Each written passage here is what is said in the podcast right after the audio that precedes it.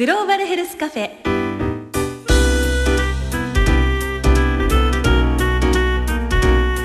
この番組は生きる力を共に作る NCGM 独立行政法人国立国際医療研究センターの協力でお送りします。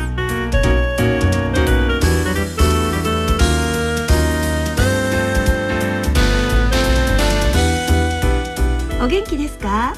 グローバルヘルスカフェ勝木陽子です。グローバルヘルス。世界の国の人々の健康を守る。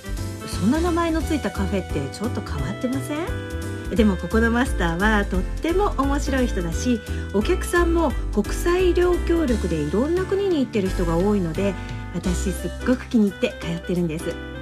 今日もマスターはいろんなお話聞かせてくれるかな？では早速カフェに入ってみましょう。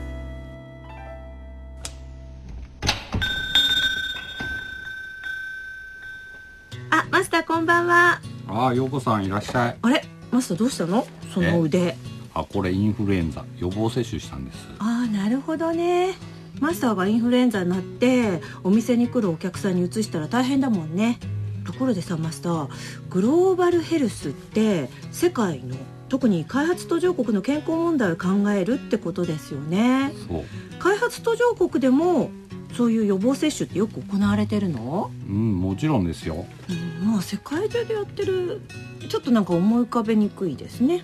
じゃあもっと詳しい話はね、はい。あそこにうん。八谷さんがいるから、まあ彼は国立国際医療研究センターっていうところで、えー働いてるんだけど、まあもともと小児科の先生で、彼に聞いたらいいよ。グローバルヘルスカフェ。八谷さん、あ、こんにちは。こんにちは八谷さんは感染症の予防の専門家でいろんな国に行ってきたということですか？はい、そうですね。例えばどんな国に？えーっと、まあ、アジアでしたら、うんえーラオス、ブータン、中国、モンゴル。アフリカだったら、この間はナイジェリアに行ってきました。なるほどでも今日の話は簡単だねワクチンを送って八谷さんが注射を打てばいいってことですよねいやいやいや、そんな簡単なもんじゃないんですよ。この予防接種、まあ、ワクチンという薬を使って、うん。まあ、人に免疫力をつけて感染症を予防する、まあ、これが予防接種ですけれども、はい。これをきちんとですね、うん。世界中の子どもたちに届けるというのは、うん。なかなか難しい仕事なんです。例えばどういうところが難しいのかな？まあ、一つはですね、まあ、お金の問題ありますよね、はい。世界でですね、うん。1億3,000万人の子供が毎年毎年生まれてるんですけれども、まあ、その子たち全部をカバーするっていうのは、まあ、先進国だったらできると思うんですが、うん財政状況の厳しい開発途上国ではなかなか難しい、なるほどね。これが一つありますね。うんだから、まあ、ワクチンを途上国に送りましょうみたいなはい。運動があって、はい。私とかもよくええ送ったりとか、ええなんか集めてはい。ワクチンを送るみたいなことやってますけれども、そういう感じで OK、はい、それは一つなんですけど、はワクチンを届けたらそこでおしまいというわけではないんですね。というのはですね、ワクチンでうん。病気が感染症が予防できる、うん。先ほどマスターのおっしゃってた、うん。病気が予防できるってことを、うん。その地域の住民の方に知っていただく、うん。これなかなか実は難しいんです。えー、どうしてかな。というのはですね、あのまあ、日本に普通に住んでると、うん。まあ、日本語で皆さん読み書きをして、うん。まあ、ほぼ全員小学校に入ってですね、うん。できるわけですけれども、開発途上国では決してそうではなくて、うん。まあ、いろんな民族が住んでいていろんな言葉を話したりするんですね。うん。そうするとえ共通語が事実上なかったりする国もあるわけですね。はあ。そういうところでは予防接種の重要性、うん。みんなでワクチンを打ちましょうっていうメッセージもうん。なかなか伝わりにくいんです。なるほど。私たちはまあ普通にこう紙とかでお知らせをいただいたりとかそれからこうなんて広報誌みたいなものではい。見ればわかるけれども、ええそうはいかない国がすごくたくさんあるってことですね。そうなんです。えじゃあどうやって伝えればいいのかな、まああの普通にその新聞ですとか、はテレビラジオ、ええ。そういうものを使いますけれども、それもですね、はい。もう一つの言語ではなくて、うん。いろんな言語で作んなきゃいけない。うんもともとその病気の名前とか、うん。えーワクチンっていう言葉がうん。その言語にあればいいですけどもないこともよくあるんですね。ですからそこの説明から始めなければいけないとすると、うん。これは結構難しいです。なるほど。その紙だけじゃなくていろんな方法でこう伝えるっていうことですよね。そうですね。まあ、例えばですね、はい。あのこれは東南アジアのうん。ラオスという国でですね、あの予防接種をみんなで打ちましょうっていうキャンペーンをした時に子どもたちを連れてきてですねあの歌と踊りを披露したんですね。ちょっと見てみましょうかね。子供たちが並んでいてすごく可愛らしい子供たち可愛いが並んでですよね舞台に立って20人ぐらいで一緒のダンスを踊っていますよね。そうなんですね。いくつぐらい？これは56歳ぐらいに見えますけどねマイクを持って歌ってますけれども何を歌ってるのかなここれはですね、うん。予防接種は大切だよ。みんなで打ちましょうね。っていうそういう内容を歌ってるそうです。れなるほど。こんな風に歌にしたりして伝えるという方法もあるわけですね。そうですね。さあその予防接種がその行われるってことが分かったとしてそれは言葉の問題ですよね、はい。その他にも問題ってあるんですか？えー、と予防接種というのは、うん。まあ、ほとんどが注射器を使ってはい、針をうん、人の体に刺すってうんいうそういう行為ですね、これ実は結構ハードルが高くてですね。あつまり安全にしかも確実にん。注射するというのは、あのそれなりの知識と技術が必要になります。そのワクチンの打ち方をトレーニングするとかトレーニングのはい。養成方法を考えるっていうのも、はい。八谷さんたちの活動の一つ、そうですねほどじゃあ打つ人と打つことが言葉や歌で伝えられるってことができたら結構 OK いえいえまだまだあるんですよ。結構大変ですねこれね。例えばですね、予防接種って先ほど言いましたように毎年毎年1億3000万人生まれる子供にええ。打つわけですね、まあ、いろんな、まあ、国によって人口違いますけれども、うん。数十万人数百万人生まれるわけですね、うんそういう子供たちええにうん。きちんと打つ、それなりの量になりますので、はい、ワクチンの量がね、ええそうです。ん。ワクチンそれから注射器。そっかそっか。一個あればいいってもんじゃないですもんね、それからはい。溶解液といってですね、ワクチンの入ってる粉を溶かす水ですね。はあ。これも別にその保存しなければいけなくてはい、これをきちんとあの必要な分だけうん。届ける、うん。運搬という作業が結構大変で。というのはですね、普通の車やトラックで運べるものではなくてはい。温度管理が必要なんです。ちょうど我々がスーパーマーケットで買う卵を思い浮かべていただくといいと思うんですけれども、卵は養鶏場で取られてからですね、まずきれいに洗って、それから市場に出て、うん。そこから小売店そして最後にはあの家庭の冷蔵庫に入るわけですけれども同じようにですねワクチンも作られた工場。大体これは開発途上国ではないところで作られますけれども、うんそれを飛行機で空輸して、うん。そしてその国の首都の冷蔵庫に保管して、うん。そこから州により県により最後には村まで行くわけですけれども、うん。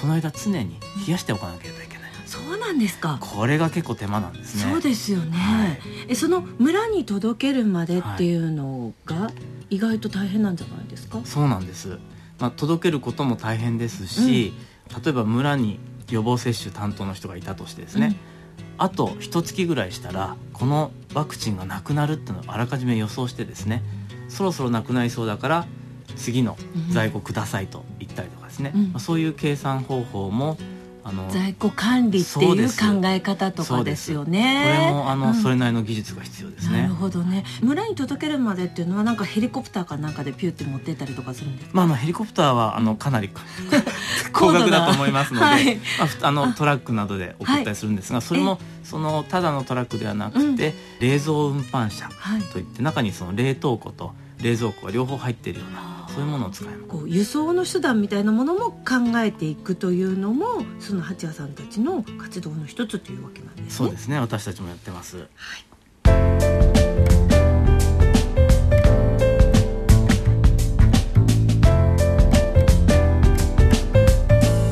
グローバルヘルスカフェところでマスター、はい今日の飲み物は何ですか？ああこれはね、うボリビアのコーヒー。あボリビアのコーヒー。なんか私たちが普段飲むコーヒーにすごく似ていて飲みやすい感じするけね、ボリビアではね、うん。あのユンガスっていう地方がうん。結構コーヒーの産地で、ど、うんうん、あの黒人系の人が多いところなんですけども、はい、お水を入れたそのたらいというかな、うんうん。えーその中に、えーコーヒー豆をボンボン入れてコーヒー豆の周りを腐らすんですよね、うんうんで中の種のところだけ取って天日干しにしてそれがコーヒーになるわけですね。そこまで聞いちゃうと香り高い感じがしますね。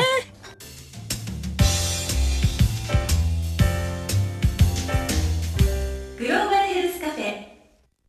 私ね八谷さんが予防接種しに行ってると思ってたんだよねマスター。うんうん、うん。そうね。うん。グローバルヘルスっていうとね、うん。なんとなくまあ例えば治療するとか、うん。